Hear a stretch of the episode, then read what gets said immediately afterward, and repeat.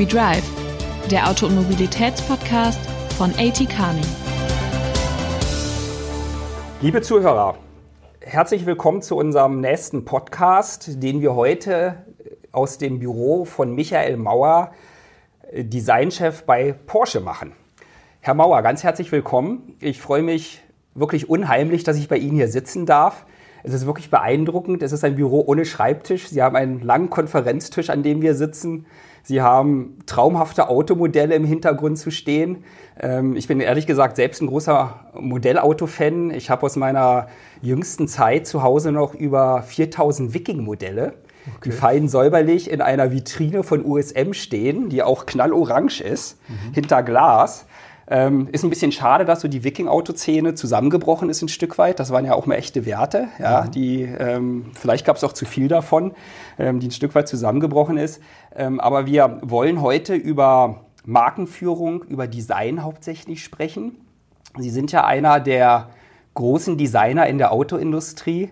Ähm, ich habe gehört oder gelesen, dass Sie in Pforzheim studiert haben. Es ist eine ganz ähm, äh, berühmte Designschmiede, gerade für Autodesign, ähm, die weltweiten Ruf genießt.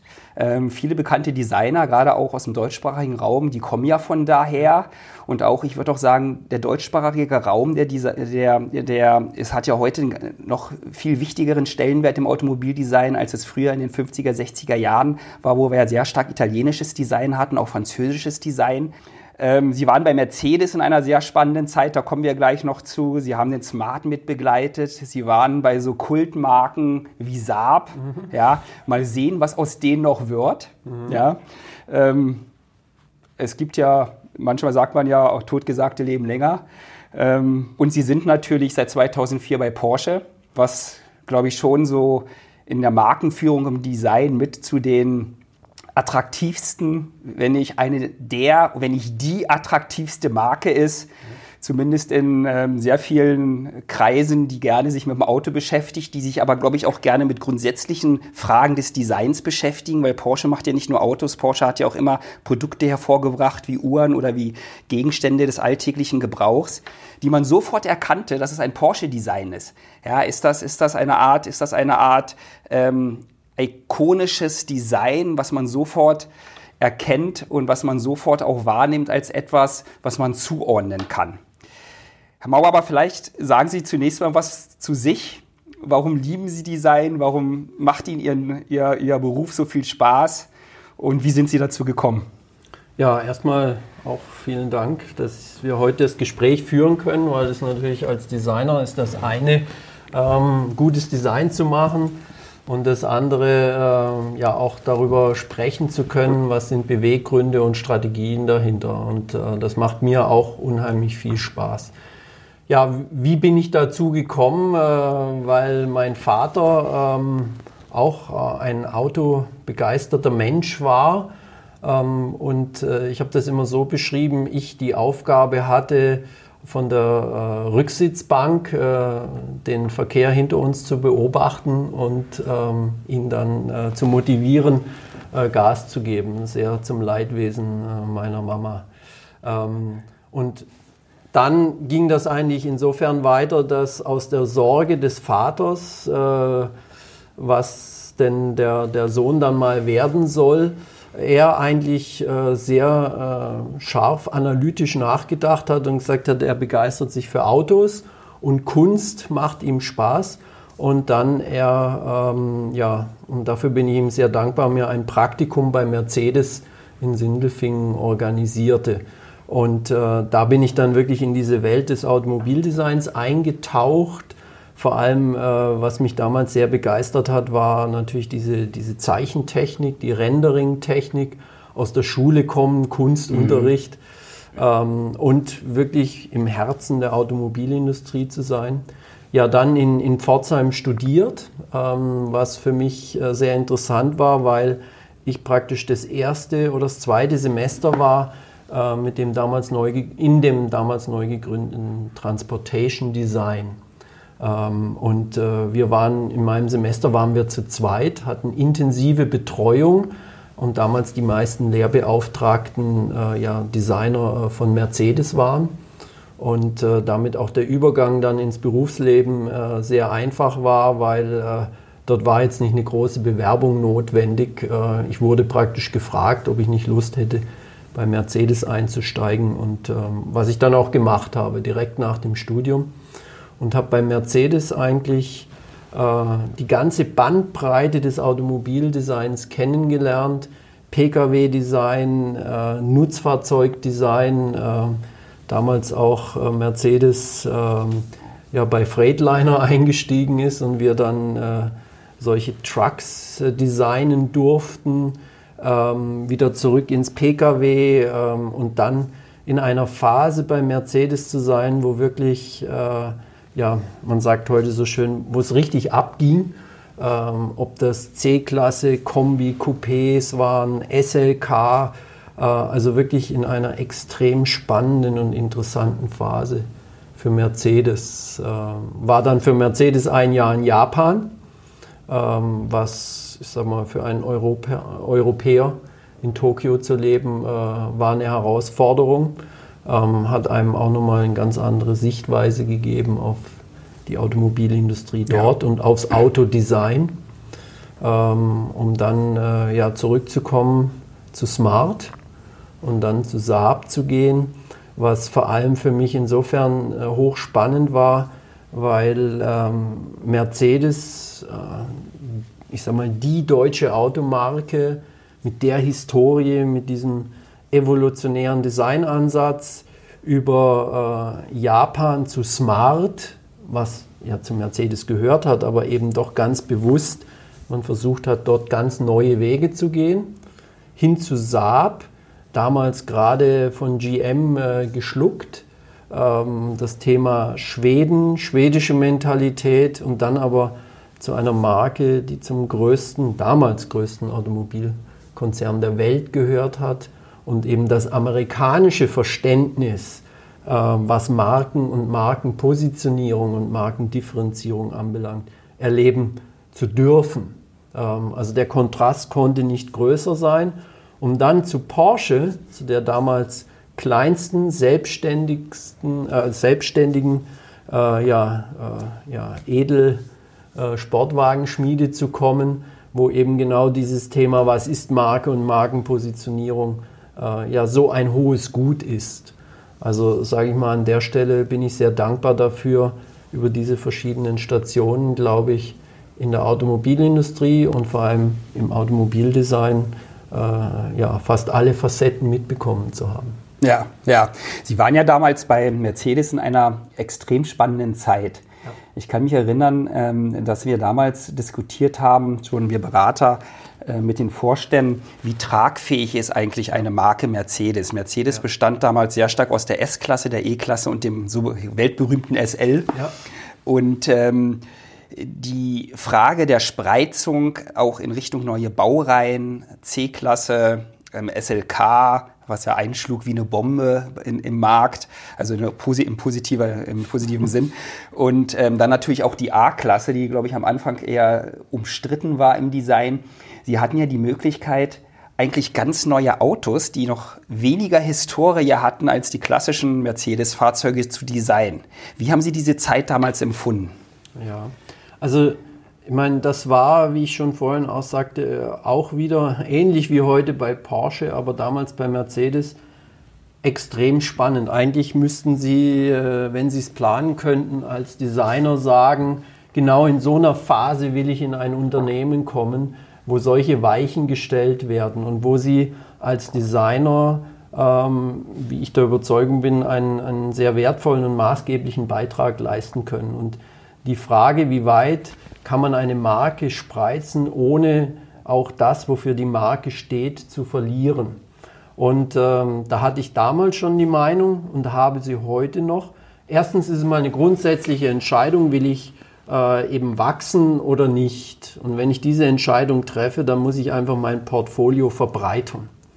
Und dann glaube ich, dass wenn ich eine starke Marke habe, dass dort sehr viel möglich ist. Die entscheidende Frage ist dann, ähm, wie ich es mache.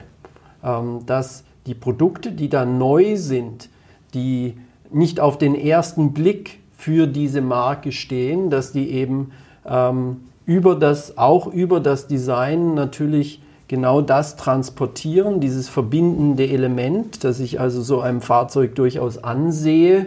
Es ist von dieser Marke und damit automatisch ich natürlich eine visuelle Botschaft aussende im Sinne von, ähm, dann ist auch der Inhalt, also die Werte in dem Produkt entsprechend den Markenwerten. Also die Aussage ist eigentlich an der Stelle, ich glaube, eine Marke äh, kann sehr viel machen, die Produkte, man muss es einfach richtig machen. Und da kann man auch sehr viel falsch machen. Ich glaube aber, Mercedes ist es unterm Strich ganz gut gelungen, ähm, das zu, zu transportieren. Ja, also absolut. Ähm, das zeigen auch unsere Analysen, wenn Sie die Stückzahl, das Stückzahlwachstum ansehen, aber auch ähm, wenn Sie ansehen, was für die Autos erlöst wird dann wurde da sehr, sehr viel richtig gemacht. Ja. Ähm, ich glaube, was ganz, was sehr interessant ist, ist, dass ähm, die Münchner Konkurrenz in den kleineren Segmenten erfolgreicher ist als in den größeren. Mhm. Ja. Also S- und E-Klasse sind immer noch die Zugpferde. Ähm, aber was jetzt mit der neuen A-Klasse und auch wieder maßgeblich durch die, durchs Design bestimmt, natürlich auch durch die tolle ähm, MBUX ähm, Technologie ja natürlich einen echten Sprung gemacht hat, ähm, was sich möglicherweise jetzt auch ändern könnte, ja, zumal es auch meiner Meinung nach, und das geht, wird auch auf die Marken, ob es positiv oder negativ wird, müssen wir mal abwarten, auf die Markenführung einzahlen. Ähm, BMW hat in den kleinen Segmenten jetzt die Hinterradachse verlassen, die ein wesentlicher emotionaler Aspekt aus Kundensicht war, um vielleicht doch ein paar Euro mehr für einen kleinen BMW hinzulegen als für einen kleinen Mercedes. Ähm, ob das die richtige Entscheidung war, müssen wir mal abwarten. Wie sehen Sie denn da Porsche? Ähm, man könnte ja auch die Hypothese aufstellen, kann Porsche, wird Porsche eine vierte Premium-Marke werden, neben BMW, Mercedes und Audi als unsere Zugpferde im europäischen Premium-Markt? Ähm, Herr Piech hatte ja die Vision erfolgreich und dann auch die erfolgreiche Umsetzung, dass Audi eine dritte Premium-Marke werden kann, was glaube ich, sehr stark die ganze europäische Autoindustrie beeinflusst hat, weil Marken, die nicht verstanden haben, dass ich in Europa Premium brauche, wie die Italiener oder die Franzosen und manche andere, sehr zurückgefallen sind dadurch. Und wir sehen natürlich auch, dass Premium notwendig ist, um Geld zu verdienen, mhm. grundsätzlich. Mit rein emotionslosen, aber gut funktionalen Produkten verdient man halt nicht ausreichend wenn überhaupt. Und könnte Porsche eine vierte Premium-Marke werden? Wie würde das den Markt verändern? Und was trägt diese Marke eigentlich? Gut, ich, ich würde mal sagen, aus meiner Sicht ist Porsche heute bereits eine Premium-Marke. Vielleicht äh, noch, äh, ja nicht vielleicht, mhm. in dem Gebiet mhm. der, der sportlich ausgeprägten Fahrzeuge. Dort ist es äh, auch rein über das Volumen, was wir heute schon haben, ähm, finde ich, schon lange über das Thema äh, Porsche als Nischenanbieter mhm. raus. Und ich glaube, an der Stelle sind wir bereits äh, im Premium Querstrich Luxus ja. äh, äh positioniert. Ja. Spannend wird jetzt natürlich ja. die Frage auch. Wie viel Volumen trägt Genau, wie viel Volumen trägt Und jetzt sind wir wieder an dem Punkt, dass ich sage, meiner Meinung nach ähm, kann man da sehr viel machen, wenn die Produkte ähm, sozusagen auf dieses Marken-Image-Konto einzahlen. Und in dem Zusammenhang für mich eben äh, der Taycan, den wir jetzt gerade präsentiert haben, ein wunderbares Beispiel ist.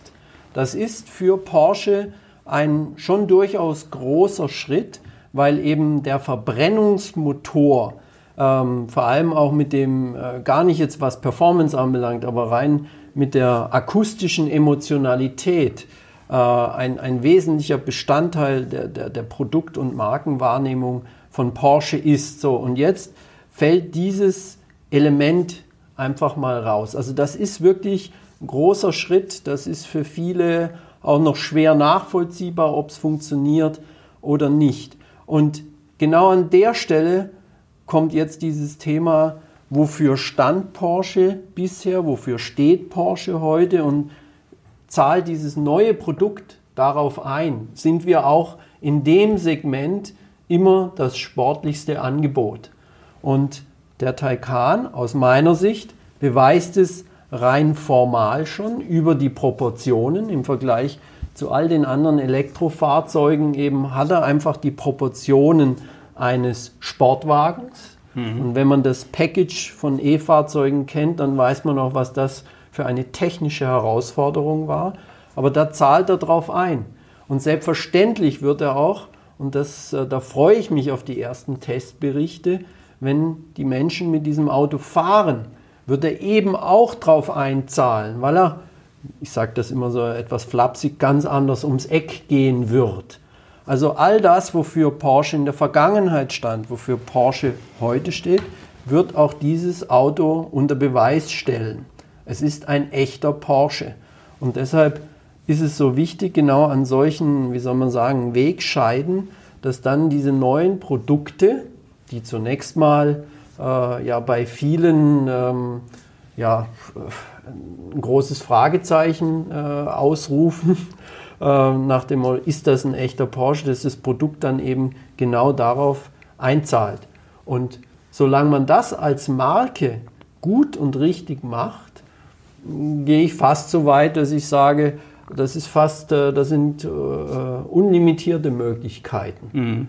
Wird, ähm, Herr Mauer, wird Design vor dem Hintergrund der neuen Technologien, ähm, und ich spreche das an, weil wir haben ja jetzt eine enorme Welle in den nächsten Jahren der Digitalität vor uns. Ja, wir werden ja ein, ein Mehr an Funktionalitätsangeboten im Auto bekommen, was man sich runterladen kann, das Alpenfahrprogramm. Wenn ich auf die Rennstrecke gehe, hole ich mir ein, Rennspro ein Rennprogramm für, für ein Wochenende. Ähm, ich kaufe Abos im Auto. Ich werde ja sehr, sehr viel machen mit meinem Auto. Ähm, vor diesem Hintergrund ist es, beobachten wir bei den anderen Branchen auch, dass das laufend abgedatet werden muss, dass das natürlich sehr einfach auch skalierbar ist, diese Funktionalität. Wir werden vermutlich Digitalität in sehr vielen Autos in gleicher Art und Weise ähm, sehen, ähm, wo wir, und das ist aber eine Hypothese, ähm, die Hypothese haben, dass es wenig differenzierend ist. Wird in so einem Zeitalter, wo ich dann noch Autos updaten muss, weil old digital is dead digital, keiner möchte ein altes Handy haben, keiner möchte eine alte Funktionalität im Auto haben in Zukunft, wenn wir das erst hinbekommen, Over-the-Air-Updates, wird Design wichtiger werden in so einem Zeitalter, weil es halt doch die Tragfähigkeit eines Produktes über mehrere Jahre sicherstellen muss. Jetzt äh, wären Sie wahrscheinlich überrascht, wenn ich sagen würde als Designer, nein, nein, das ist nicht so, sondern ich bin natürlich zutiefst davon überzeugt, dass das so ist. Und ich will auch gerne erläutern, warum ich daran glaube meine, es hat sich immer, auch in der, in der Historie der Automobilindustrie, haben sich Dinge verändert. Ich nehme jetzt mal nur so ein Beispiel, das manuelle Schaltgetriebe hin zu einem, gut, bei uns ist es ein Doppel, äh, Doppelkupplungsgetriebe, also der, aber der eigentliche Schaltvorgang, Kuppeln, äh, Gang einlegen, weg. Also viele Dinge fallen weg. Und jetzt muss man einfach sagen, äh, halt auch Sachen, die bisher sehr stark mit der Emotionalität, in dem Fall eines Sportwagens, eines Porsches, in Verbindung gebracht worden sind.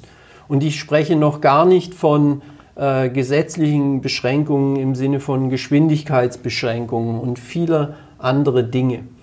Ähm, und jetzt stellt sich natürlich die Frage, ähm, wie ich durch den Wegfall von vielen Dingen, und Sie haben auch das Thema Digitalisierung angesprochen, da gibt es halt einfach einen bestimmten Standard, was Kunden erwarten. Und dann kann ich, wenn ich jetzt über das Auto spreche, vielleicht noch äh, mich über die Farbe, über die Grafiken differenzieren. Also an diesen Stellen wird es immer schwieriger, wirklich für einen Kunden eine nachvollziehbare Unterschiede herauszuarbeiten.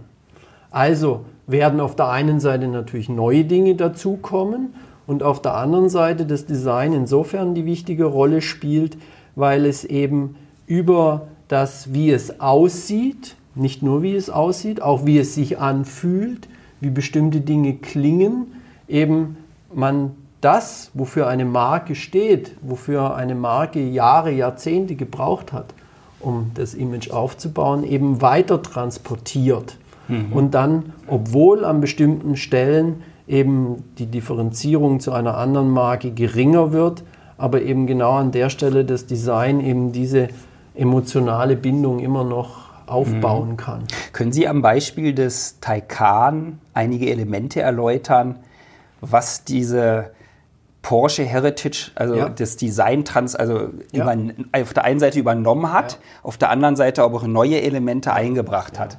Also wir haben bei Porsche eine klare äh, Designstrategie, die baut sich auf nach dem äh, Thema Markenidentität. Ich erkenne, äh, dass es ein Porsche ist und da sind bestimmte Designelemente hinterlegt.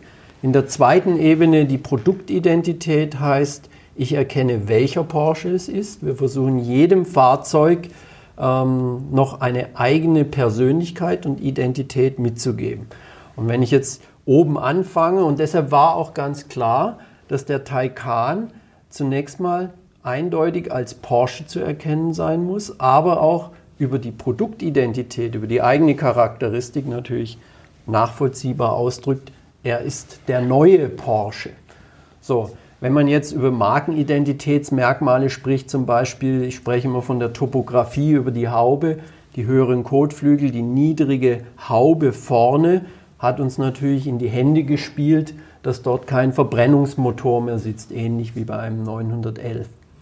Dass wir aber die Scheinwerfer als eines der, der, der Frontscheinwerfer ist eines der Elemente, die wir definieren als ein Element, mit dem wir Produktidentität machen ähm, an der Stelle der Scheinwerfer nicht nur die Aufgabe hatte, Produktidentität Taycan zu machen, sondern auch zusätzlich durch seine Neuartigkeit zu signalisieren, das ist der Porsche der neuen Generation. Deshalb sage ich auch immer gerne, das ist eigentlich gar kein Hauptscheinwerfer, sondern eine Lichtquelle in einem Lufteinlass.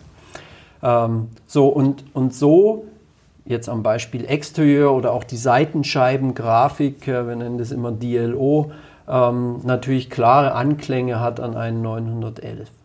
Im Interieur war aus meiner Sicht die Aufgabe noch schwieriger und da ist für mich immer das Klassische, ist das Instrument vorne.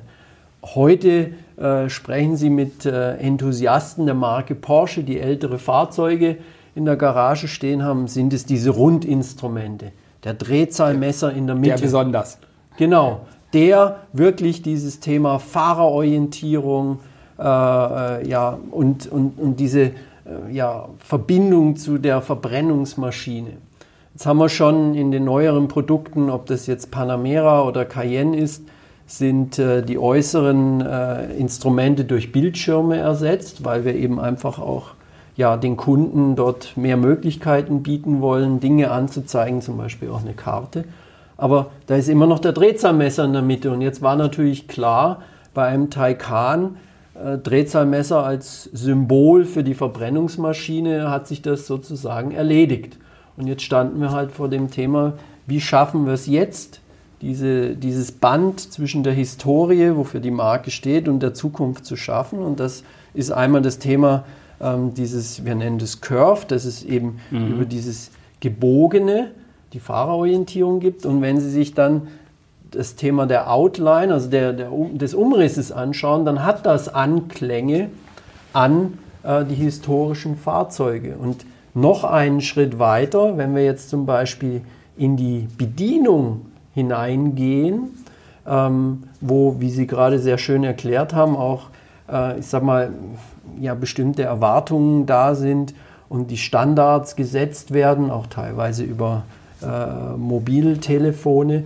Da gibt es wenig Möglichkeiten. Aber wir zum Beispiel gesagt haben, die Marke Porsche, der Sportwagen, steht auch für Schnelligkeit.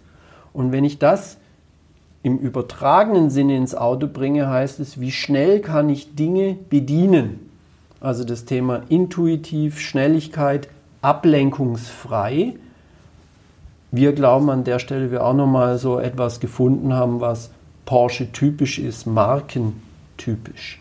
Aber letztendlich äh, nehme ich für uns im Designbereich schon in Anspruch, dass wir dort die Treiber sind, die eben genau über die Form, über das Design und darüber hinausgehend es eben schaffen, ähm, diese Markenwerte äh, auch in die Zukunft zu mhm. transportieren. Mhm. Sie ringen ja als Designer auch immer mit der Kostenfrage. Ja. Ähm, ihre Kostenanalytiker und Ihre, ich sag mal, Design-to-Cost-Experten werden vermutlich beim Taycan auch gesagt haben, das gekurfte Instrumentenpanel, wenn wir es jetzt glatt oder hm. eben machen würden, Klar, ja. würden wir vermutlich drei bis fünf Euro sparen. Zumindest mehr. Mehr, okay, mehr. Ich habe mal einen Klienten gehabt, da war das drei bis fünf, aber das war auch nicht ganz so stark gekurft, ja. Ähm, wie setzt man sich da durch? Ja, da sind wir, äh, das ist jetzt interessant, dass Sie genau dieses Instrument, ähm, weil das ist wirklich ein Schlüssel aus meiner Sicht zum Thema Markenidentität und ja. den Finger in die Wunde gelegt, weil das auch sehr aufwendig und damit kostengetrieben, also kostenintensiv ist. Ähm, da kann ich nur sagen, äh, da danke ich dem Universum oder dem lieben Gott, dass es mir gelungen ist, die Entscheider zu überzeugen, dass es manchmal auch in so einem Interieur gar nicht so viel braucht, aber dass es ein, zwei, drei Merkmale braucht, um genau eben an der Stelle Markenidentität zu schaffen. Und da war dieses Instrument für mich der absolute Schlüssel, weil ich auch wieder sage, da fällt der Drehzahlmesser weg. Mhm. Das ist einfach, das ist das Symbol, der so offensichtliche Schritt dafür, dass wir in ein neues Zeitalter eintreten. Und jetzt muss ich es irgendwie schaffen, trotzdem, dass mir diese Verbindung, ich beschreibe das immer als so ein Band, dass das nicht reißt. Und da war dieses Thema der Fahrerorientierung, des Gekurften, für mich ein Schlüssel. Wir haben Modelle gemacht, wo das Plan war. Und dort hat sich dann auch, konnte ich überzeugen, dass Sie sitzen in so ein Modell rein und da ist mehr als 10% Markenidentität verloren gegangen. Und das war allen bewusst. Und dann glücklicherweise, und das ist das Thema Budget und Kosten, da müssen wir Designer auch lernen, dass wir nicht an jeder Stelle das Maximum fordern, sondern auch ganz klar sagen, wie wir priorisieren. Und die Gestaltung dieses Instruments, das hatte äh, für mich im Interieur die höchste Priorität. Und äh, ich glaube, heute für die Menschen, die da einsteigen, besteht auch kein Zweifel, dass es eine gute Entscheidung war. Absolut. Also ich habe es auf der IAA gesehen. Ähm, es sieht einfach toll aus ja. und, und ist einzigartig. Man, es, es, geht, es beginnt schon noch früher bei den Proportionen wie im Exterieur, auch im Interieur. Wir sagen immer in einem Porsche, man muss das Gefühl haben, im Auto zu sitzen, nicht auf dem mhm. Auto. Und das sind manche Dinge in Anführungsstrichen, die kosten nicht viel Geld. Ähm, aber dieses Instrument, das war wirklich äh, ein Schlüssel dazu. Ja. Ich glaube, man muss sich immer bewusst machen, wo man rein investiert und in ja. diese Positionierungselemente, die nachher die Marke wieder mitentwickeln und das Design mitentwickeln, ja. ist genau das, was man dann auch vertreten muss und machen muss. Ich will noch mal ein anderes Element ansprechen, Ihr Leuchtband am Heck. Mhm. Ähm, ich stelle noch mal eine kritische Frage. Ich liebe eigentlich diese kleinen Leuchten des 911ers, mhm. weil sie ein 911er von hinten an sein Leuchten immer erkennen konnten. Mhm. Seitdem sie das Leuchtband haben, kann ich es nicht mehr. Mhm. War das eine gute Idee?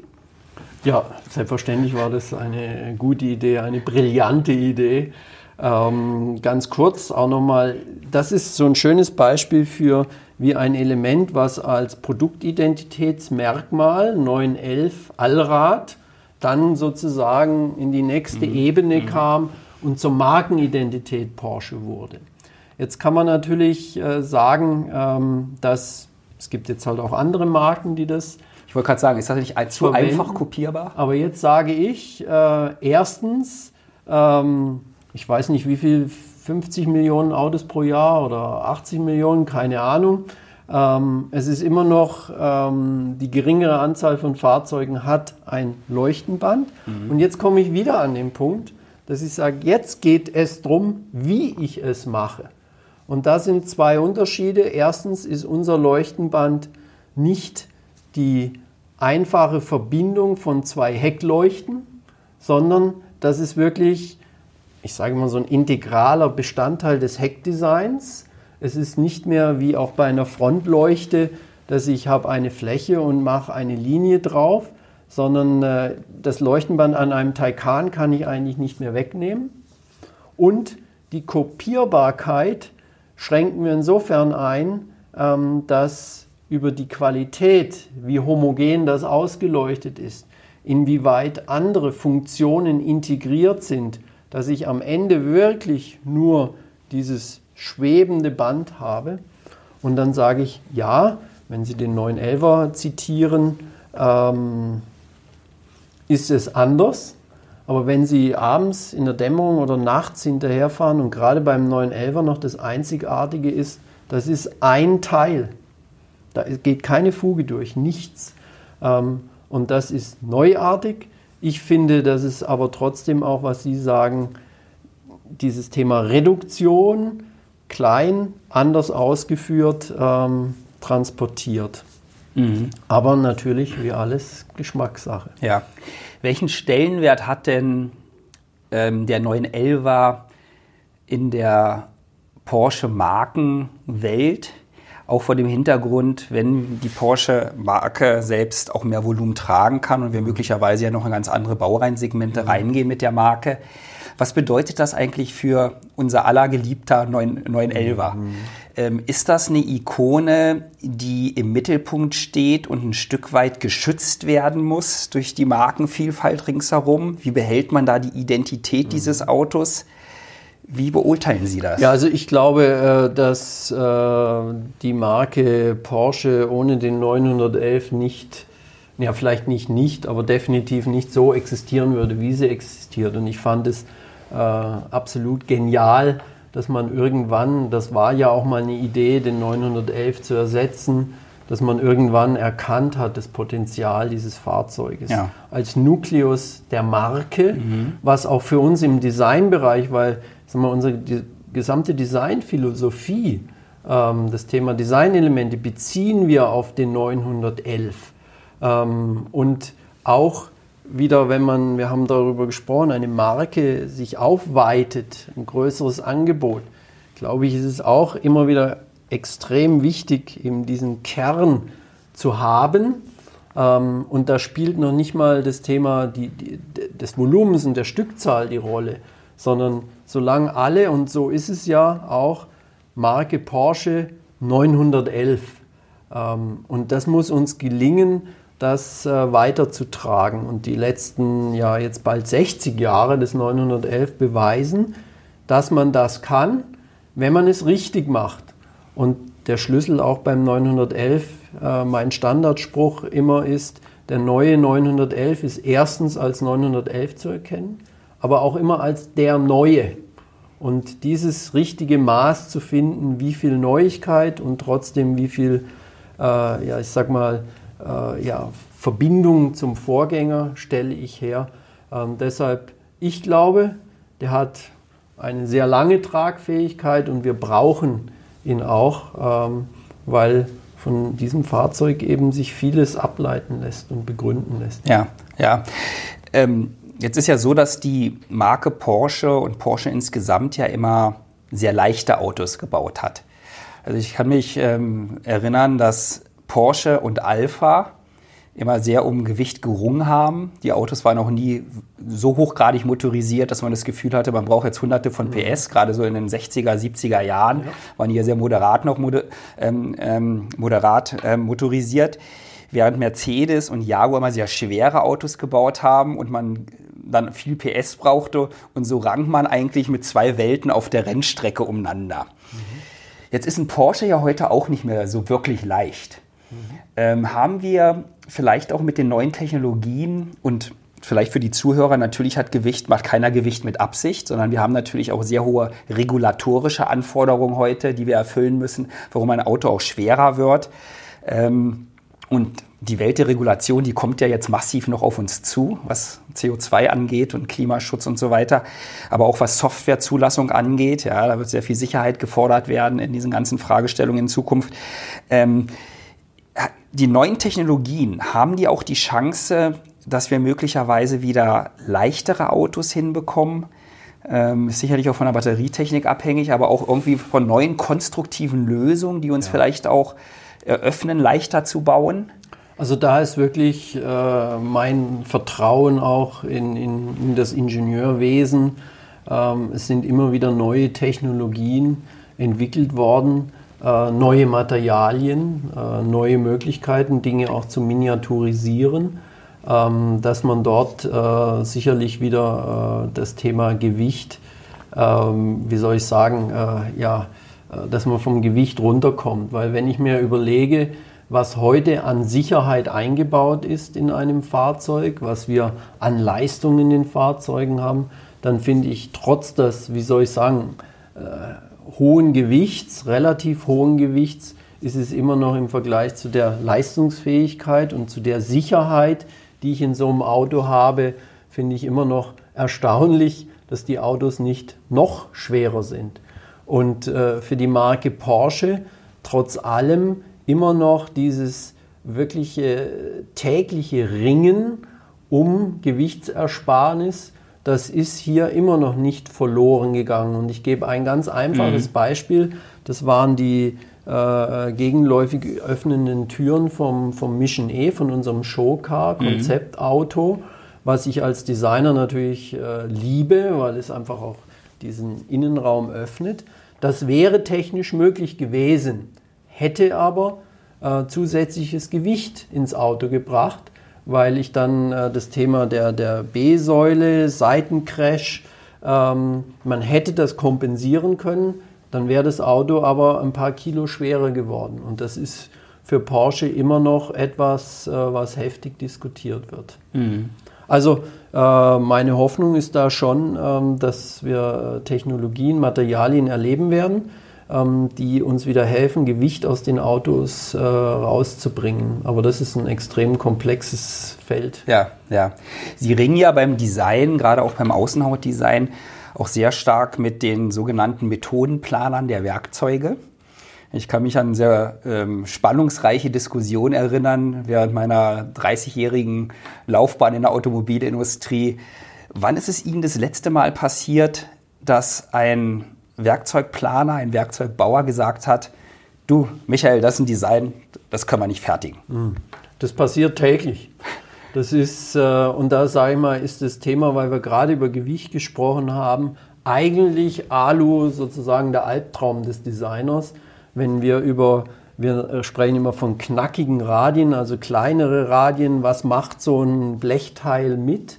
Ähm, das ist ständig ein Thema, wenn Sie jetzt wieder den 911 nehmen, gerade die breiten Karosserien, also Ziehtiefen, was ich aus einem Blechteil rauskriege, ohne dass es mhm. reißt. Ähm, da sage ich auch, ist Porsche, äh, die Formensprache eines Porsche in der Automobilindustrie wahrscheinlich mit am anspruchsvollsten.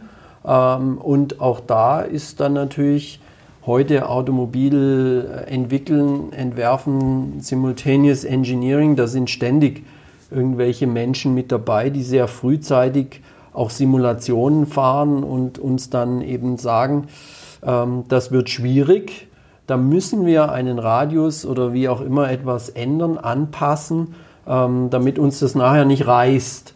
Also das ist äh, genauso wie das Auseinandersetzen mit einem Aerodynamiker, ähm, ja, Automobilbau. Ein Auto ist so komplex, das sind die Kompromisse, die muss man eingehen.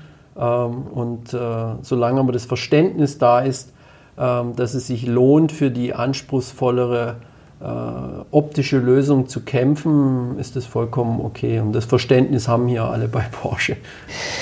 Ich würde ein Thema nochmal anschneiden. Ähm, Sie sind ja nicht nur der Designchef von Porsche, sondern auch sozusagen der oberste Designhüter ja. im Konzern. Und Sie haben ja dort in etwa 1500 Kreative, mhm. die alle Design, sage ich mal, positiv beeinflussen wollen. Und der VW-Konzern hat natürlich mit seiner Markenvielfalt auch, es ist ja ein einzigartiges Gebilde, auch sehr viele Möglichkeiten der Differenzierung ähm, was die Markensprache angeht, was dann auch die Produktidentität der Marke angeht und auch der Auftrag, den einzelne Autos und einzelne Marke für die Mobilität der Bevölkerung und der Kunden hat. Ähm, so Themen wie Tornado-Linie, Themen wie möglichst kleiner Radien, das sind ja technologische Themen, die auch irgendwo in der Vision von den Vätern dieses Konzerns, von Herrn Piech und von anderen sehr stark immer nach vorne gebracht werden oder schmale Fugen, mhm. hochpräziser, äh, äh, hochpräziser Karosseriebau. Wie führt man sowas? Und wie kriegt man in so einem Konglomerat eigentlich die besten Ideen nach vorne? Mhm.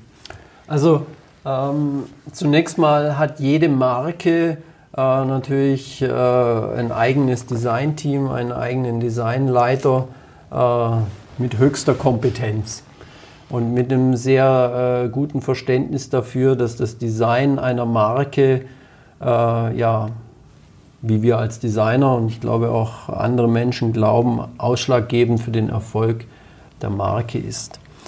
Und genauso wie ich auch glaube, dass sich der Vorteil eines Mehrmarkenkonzerns jetzt gerade erst richtig herausstellen wird, glaube ich auch, dass die Tatsache eben äh, so viel kompetente und äh, sehr gute Designer in einem Konzern zu haben, ein absoluter Vorteil ist.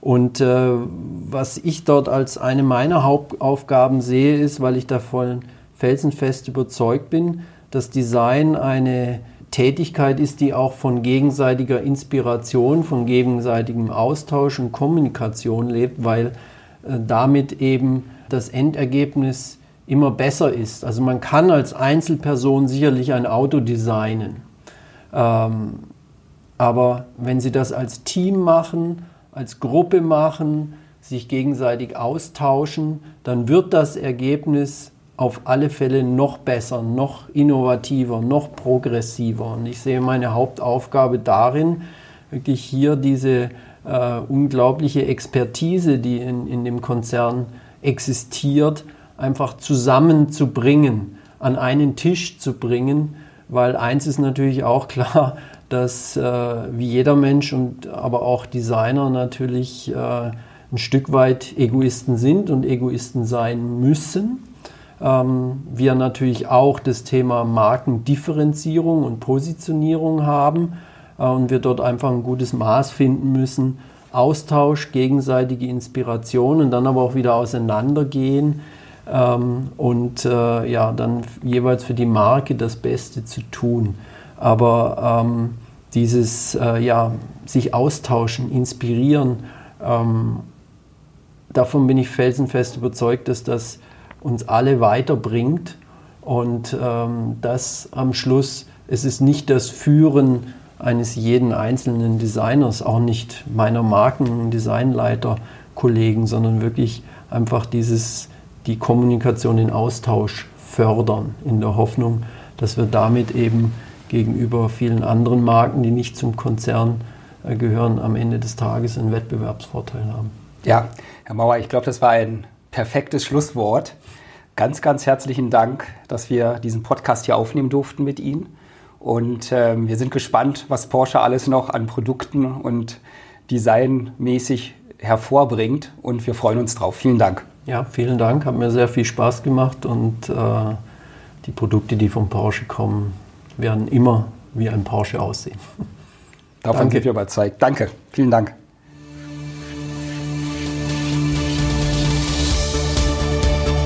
We Drive, der Auto- und Mobilitätspodcast von AT Carney.